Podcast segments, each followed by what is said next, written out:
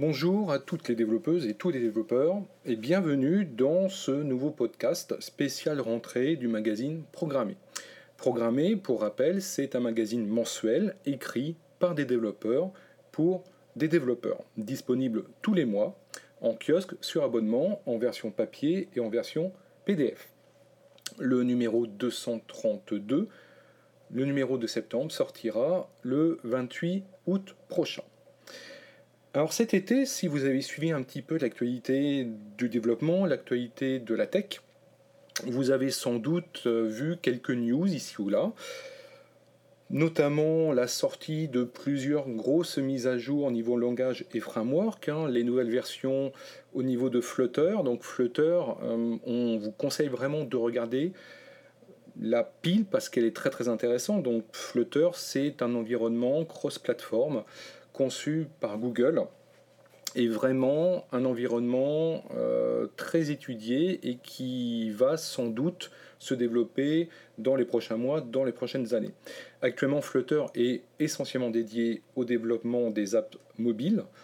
Euh, il est disponible pour euh, les environnements Apple et pour les environnements Android, évidemment. Mais Google a annoncé à la dernière conférence de Google I.O. des évolutions pour le desktop et pour le web. Alors, Concentrez-vous déjà sur la partie mobile. Hein. Je pense que c'est vraiment le focus actuel de Flutter et c'est ce qui marche le mieux. Euh, c'est vraiment, pour nous en tout cas, programmer la techno cross-platform mobile la plus intéressante depuis ces dernières années. Euh, bien évidemment, vous avez Techno, notamment autour de Xamarin, euh, racheté par Microsoft, mais aujourd'hui, euh, Flutter, c'est vraiment la techno qui fait le plus parler d'elle et qui nous paraît la plus intéressante pour les développements. Vous avez aussi sans doute vu de nouveaux rachats, et encore il y a quelques jours, VMware qui annonce le retour au sein de la société de Pivotal. Hein. Pivotal, c'est un éditeur autour de la plateforme Clone Foundry. Donc, Clone Foundry, c'est un pass euh, open source. Il existe différentes distributions. Euh, on en trouve côté euh, Red Hat, côté IBM. Et le gros pourvoyeur de distribution Clone Foundry commercial, avec le support qui va avec, c'est Pivotal.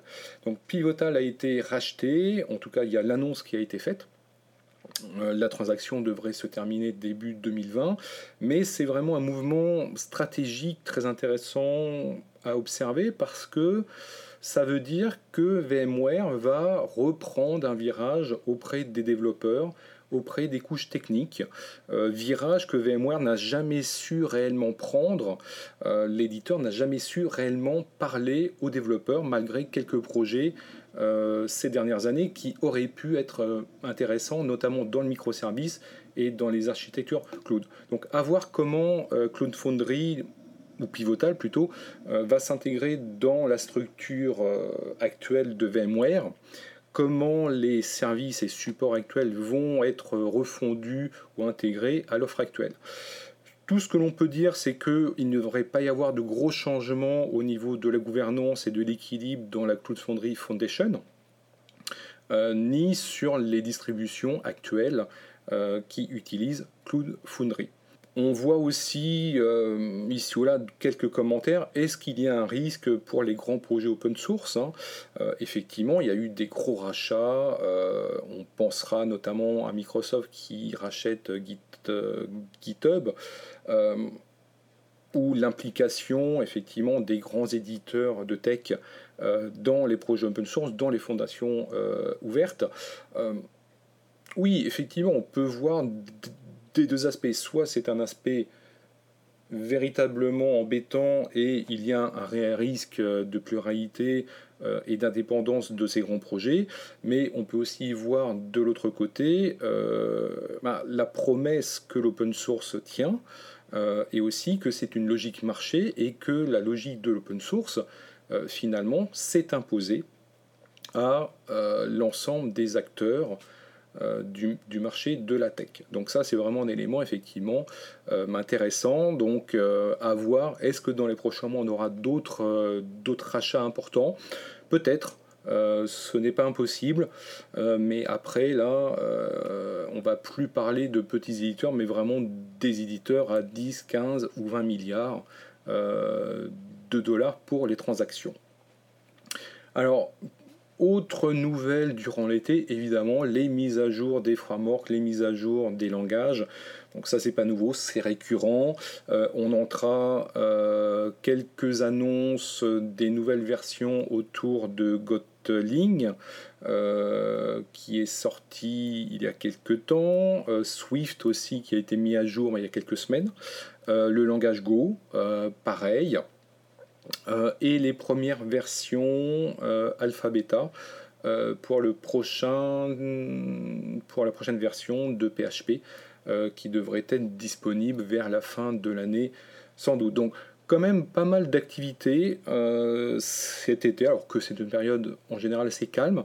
pas mal de choses aussi qui va s'annoncer à la fin de l'année, beaucoup de langages et de frameworks qui vont être mis à jour. Euh, il y aura bien évidemment de l'Angular, il y a Java 13 qui va arriver, euh, tout ce qui est euh, Swift, React, Angular, on l'a cité, C++ qui sera pour l'an prochain aussi, le C++ 20. donc pas mal de choses effectivement qui va arriver dans la fin de l'année, pas forcément des grandes versions, mais des versions de consolidation, de bug fix, donc vraiment du grand classique un des focus quand même que vous pouvez mettre euh, de côté dans vos agendas, c'est la sortie de Java 13 quand même. Euh, bien évidemment, hein, euh, c'est pas forcément un événement en soi, mais c'est toujours important de le noter. comme nous l'avons dit, la prochaine version de PHP sans doute pour la fin de l'année.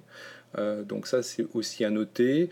Et tout ce qui est évolution des grands frameworks euh, JS, hein, que ce soit de l'Angular, que ce soit du React, du Vue euh, et d'autres. Donc ça c'est pareil, si vous êtes dedans, il est vivement conseillé de vous tenir au courant.